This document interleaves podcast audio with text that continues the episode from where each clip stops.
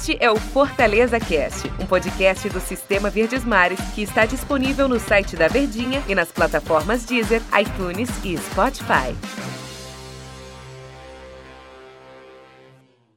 Oi, pessoal, um abraço para todos vocês. Eu sou o Antero Neto. Estamos chegando com o nosso Fortaleza Cast, mais um episódio aqui do nosso podcast para falar das coisas do tricolor, para falar das coisas do Fortaleza. E como eu sempre costumo falar e eu gosto de pontuar, né?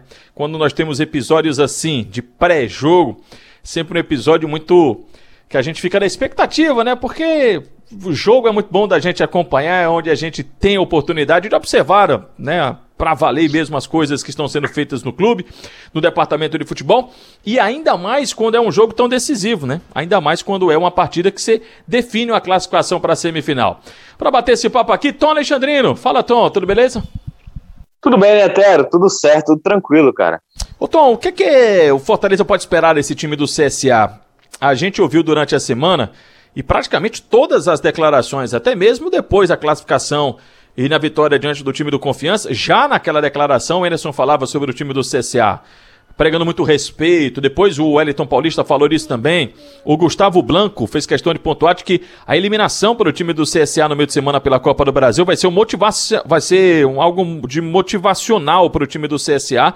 Ele não acredita que o CSA venha, por exemplo, mais de cabeça baixa. Então, é, isso foi mais, vou usar até essa expressão, mas corporativismo, isso foi mais da, do, do respeito do futebol, ou é um time em que o Fortaleza realmente precisa ter cuidado? Antero, é, eu acho que o princípio de tudo isso, né, que a gente precisa entender, Fortaleza é favorito. O CSA ele vem para jogar por uma bola. O CSA ele não vai vir como uma proposta aqui para jogar contra o Fortaleza de peito aberto, principalmente por esse aspecto, né? É, não apenas pelo fato de serem duas equipes de divisões diferentes, mas pelo fato também de, na bola, tecnicamente falando, e se você estuda bem um adversário, você sabe que você tem mais pontos frágeis do que o próprio adversário. Então, acho que esse é o primeiro ponto, né? De uma equipe que, primeiramente, vai buscar não perder, para depois, as possibilidades que o jogo se desenhar para ele, ele tentar encontrar. E aí, o fato de você jogar uma partida somente de mata, partida única, te exige alguns desdobramentos, como se de repente fossem diferentes se fossem dois jogos, né? E você pode tentar se fechar 100% só para garantir o um empate, para que na volta você pudesse garantir essa vitória, jogando em casa ou fora, enfim, ou se você jogasse em casa. Mas o fato de ser jogo único, o CSA no primeiro momento ele deve alternar, né? Ele deve alternar talvez conhecendo aquele estudo de adversário que a gente sempre fala que as equipes estão se estudando, mais ainda com esse formato de competição, porque o Fortaleza tem a maior obrigação, tem a maior responsabilidade por toda a pressão que traz, de onde vem, de como vem, da forma como foi montado também, do grau de favoritismo, toda essa situação. Mas o CSA não, eu acredito, Antônio, que o CSA não vai ser aquela equipe que vai. O empate tá bom demais para a gente para os penais, porque ela já viveu a experiência no meio de semana muito ruim. Eu acho que o CSA viria com moral, a, iria com moral mais baixo ainda se tivesse que ir para os penais. No tempo normal, eu acredito que ele precisa buscar um algo a mais, porque se vier apenas mordido pelo que aconteceu no meio de semana, ele não vive mais a temporada, né? Acabou. Tudo bem que o peso financeiro esportivo para o clube é muito grande, mas independente de qualquer situação, esse formato de competição ela é extremamente perigosa, porque beneficia muitas vezes, e principalmente quando algo acontece, as equipes de menor expressão a gente chega a um acordo, Tom, de que o time do CSA ele pode mudar o seu jeito de jogar. Não vai ser um time que vai se lançar, não vai de peito aberto, vai jogar responsabilidade para o time do Fortaleza.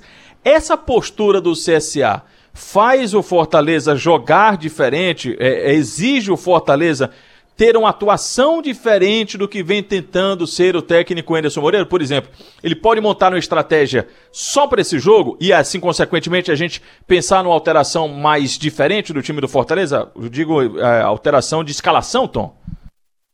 Antero, eu acho difícil. Ele, ele, como a gente está falando de um jogo único, onde você precisa necessariamente da classificação, acredito que se tiver alguma mudança, ela vai ser de variação de posição dentro de campo, né? Uma, uma, as jogadas mais investidas pelo meio ou pelas laterais, em pontos estratégicos em que você explore a fragilidade da equipe adversária. Não necessariamente por peças, mudar duas, três, quatro peças, não. Eu acredito que isso vai ser muito, muito difícil, muito remoto acontecer, porque ele já tem uma estrutura de time montada. Para um jogo onde ele não deve, não pode testar, ele não vai correr esse risco. Ele vai para sua margem de segurança. E aí ele monta a estratégia de acordo com as fragilidades do adversário que é principalmente pelo lado direito. O lado direito do CSA é um dos mais frágeis. E é justamente onde joga o David, que hoje é o principal jogador do Fortaleza, principalmente nesse é, início de dois, 2021. E aí, Tom, pensando nisso, seguindo com o teu raciocínio, há de imaginar um Fortaleza de Felipe Alves, Tinga ou Daniel Guedes? Tinga.